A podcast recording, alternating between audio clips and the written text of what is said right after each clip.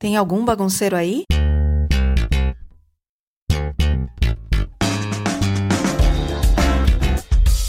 Aqui tem uma e vai começar a bagunça boa.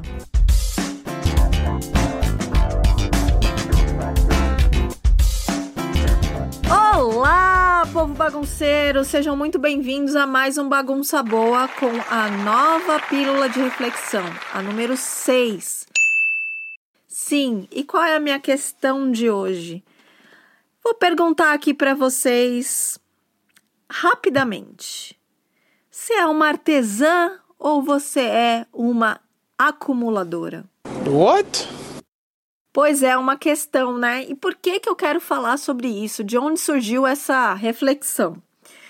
Eu tenho pensado nisso e cada vez tem ficado mais frequente desde o primeiro desapega. Para quem não sabe o que é o desapega, eu na Santa Bagunça tô querendo fazer umas mudanças, tô querendo é, deixar de fazer muitos dos produtos, formular um novo nicho, enfim, ainda não sei direito, já pensei várias coisas, mas a ideia era o seguinte: como eu ainda tenho muito produto, muito material ao longo dos 12, 13 anos de artesanato, que a gente compra muita coisa e não usa, eu me vi, me deparei com a situação de querer fazer uma coisa nova, fazer uma transformação um pouco radical, olhar em volta e perceber que o ateliê estava entulhado entuchado, completo, com os estoques cheios de produtos que não iam fazer mais sentido. Ok. Aí pensei, e agora, gente? Nessa atual situação, o que, que eu vou fazer? Vou fazer um desapega. Então, criei uma página no Instagram chamado Desapega da Bagunça. Fizemos a primeira edição no começo de maio, final de junho. É, deu super certo. Só que a minha ideia inicial era vender os produtos, né, que eu tinha no ateliê de alguma forma. E eu não fiz nada disso. Eu fui começando a pegar os materiais, abrir gavetas, abrir armários, abrir potes e comecei a vender os materiais porque eu não ia mais produzir algumas peças ou porque eram coisas que eu já não produzia mais, amostras, várias coisas.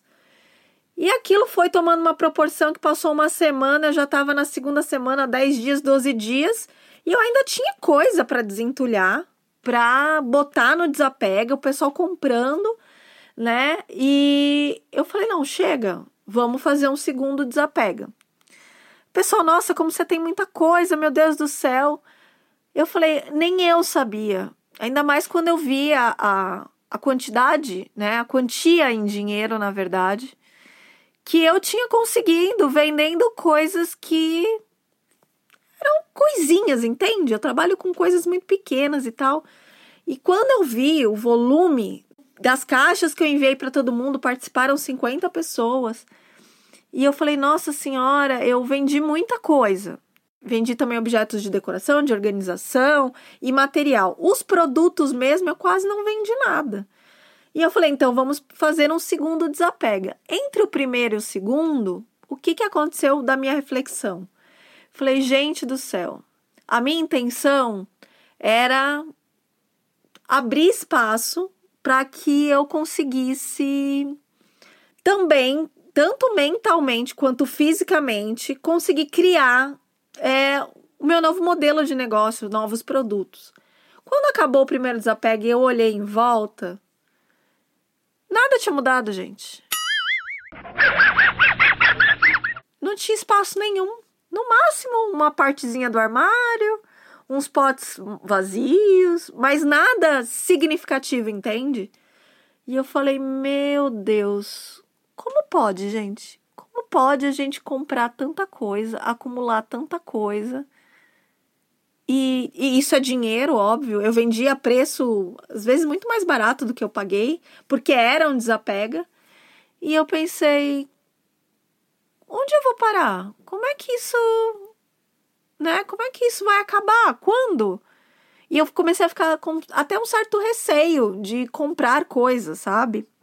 Enfim, então essa reflexão veio desse momento em que eu estou vivendo. Acabou agora o segundo desapega, essa semana que vocês estão ouvindo o podcast, que é a última semana de, julho de 2020, eu fiz o segundo desapega.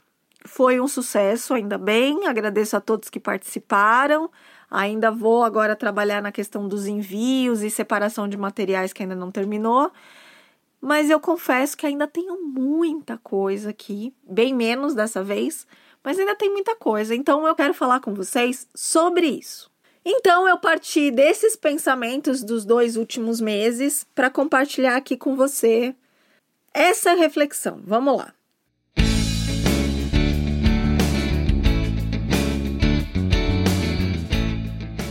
No dicionário, você sabe o que quer dizer desapegar? Desapegar é perder a afeição por alguma coisa ou por alguém, deixar de ter envolvimento, perder a dependência, libertar-se. E olha que legal, que revelador, perder a dependência, libertar-se. Como ser livre? Como mudar? Com tantas coisas, e quando digo coisas, são materiais mesmo, objetos físicos. Como mudar com tantas coisas prendendo você no mesmo lugar? Ao contrário de desapegar, temos o apegar, que significa juntar, colar, ou no caso mais apropriado para o nosso bate-papo aqui, segurar-se, agarrar. Sendo assim, você pode então começar a refletir agora aí no seu cantinho ou no seu ateliê. Ao que você está agarrado? Do que, que é difícil você desapegar? O que te segura e o que não permite você libertar-se? Um ponto a ser analisado é: temos coisas, artesão é um bicho, e eu sei porque eu sou uma a gente compra muitas vezes por impulso, ou por erro de cálculo, por inúmeras condições adversas que no final acumulamos mais do que vamos usar. É real, é oficial, não tem como enganar. É de papo de artesã para artesã. E esses acúmulos, vamos chamar assim, tá? De acúmulos, estão socados, enfurnados, muitas vezes escondidos dentro de caixas, sacolas, armários, baús, estão lá trancados. Arrisco dizer que por dois motivos principais, tá? Um, eles estão escondidos porque é horrível ter ao alcance dos olhos a prova do nosso erro, ou de cálculo ou de descontrole na hora da compra.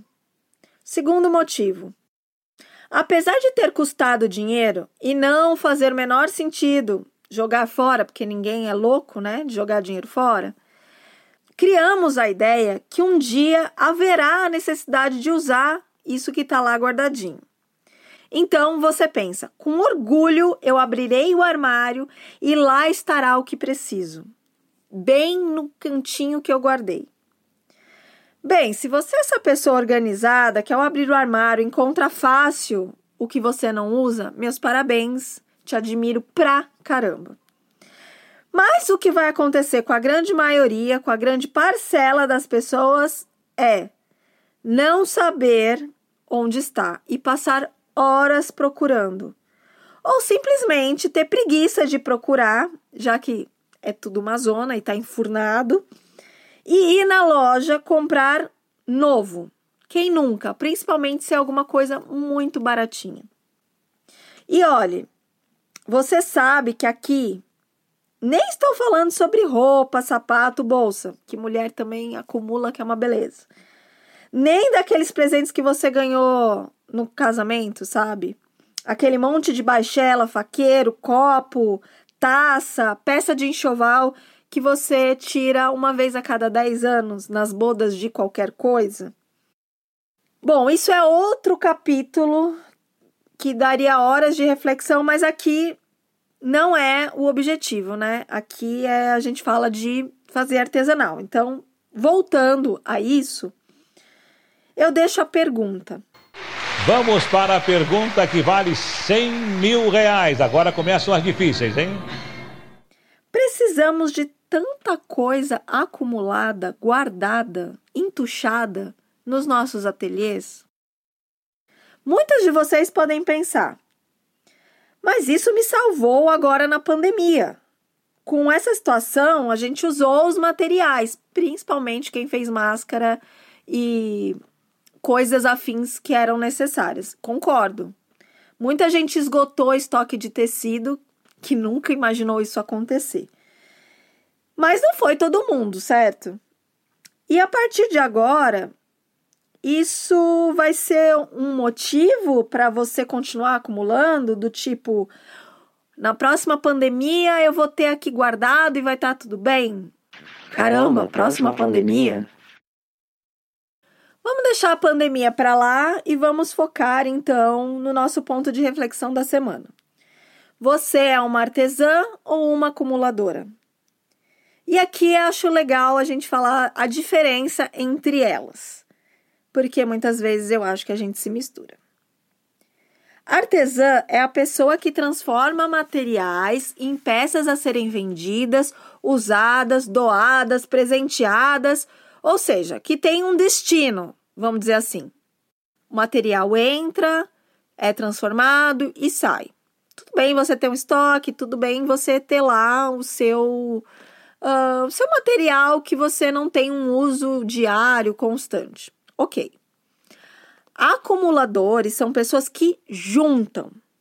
Ainda no caso de acumuladores compulsivos, né, pessoas doentes, Simplesmente eles ainda juntam coisas inúteis.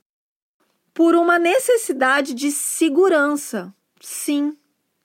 O que normalmente está por trás de acumular é o medo e a ansiedade. Então agora eu vou perguntar para você. É comum você olhar para coisas no seu ateliê, pensar em usar, ou doar, ou vender e se deparar com aquela sensação de: nossa, mas eu nunca vou achar isso de novo. Não vou comprar de novo, é tão lindo, não tem mais estoque, o fabricante não faz mais, ou seja lá como você comprou aquilo numa viagem, é em São Paulo, é em outro estado, você não vai ter acesso. E aí você pensa: deixa isso aqui, deixa ele aqui quietinho, não, não precisa usar, deixa ele. Pois é, eu me deparo com essa situação em várias coisas. Eu sei bem como é, nesses desapegas de agora, no primeiro e no segundo, eu sofri com algumas questões. Meus botões, por exemplo.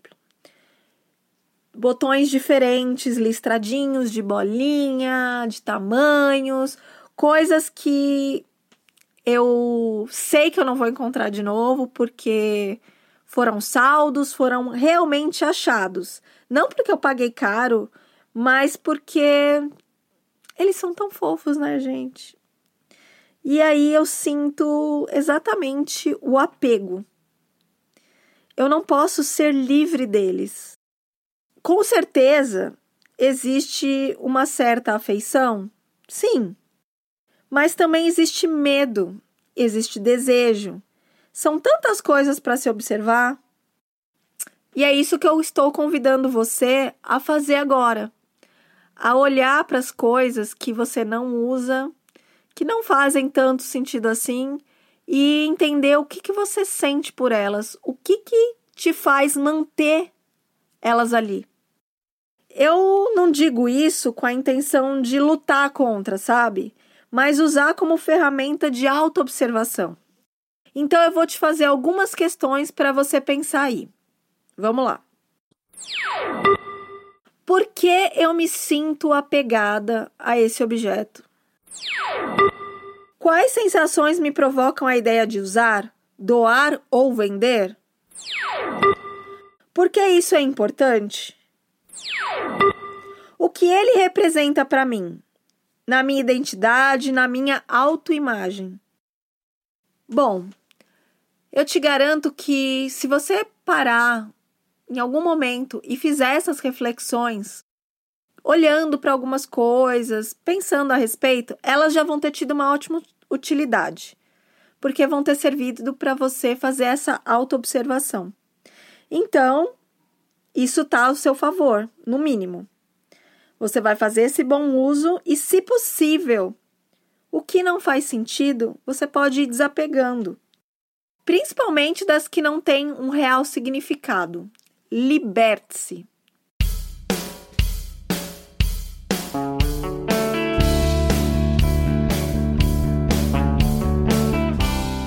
Antes de falar mais sobre a minha reflexão, preciso considerar o lado bom disso. E é bem precioso lembrarmos que muitas vezes precisamos de apego, sim. Afinal, se sofrermos um naufrágio, teremos que nos agarrar à boia ou ao balde salva-vidas, senão vamos morrer. Então, no final, só pense: isso em que não posso desapegar é o que me mantém segura realmente? Disso depende eu me manter sã, trabalhando, com propósito, com razões para continuar? Porque se sim, tá tudo bem.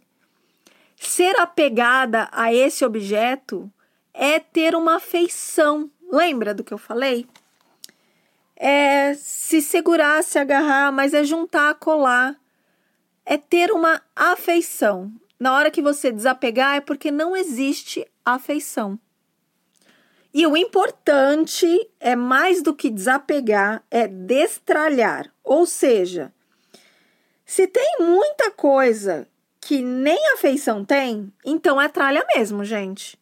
Tá na hora de tirar essas coisas para novas entrarem. Eu acho que isso é o mais importante que eu tenho buscado com o desapega abrir espaço para o novo entrar, tanto mentalmente quanto fisicamente.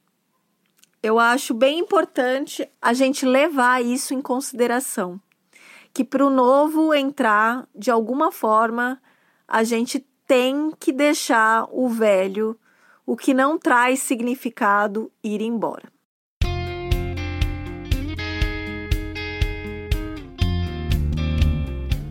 Então, essa é a minha reflexão. Espero que para você também tenha ajudado em alguma coisa. Boa semana, cuide-se. Tchau. Tem algum bagunceiro aí?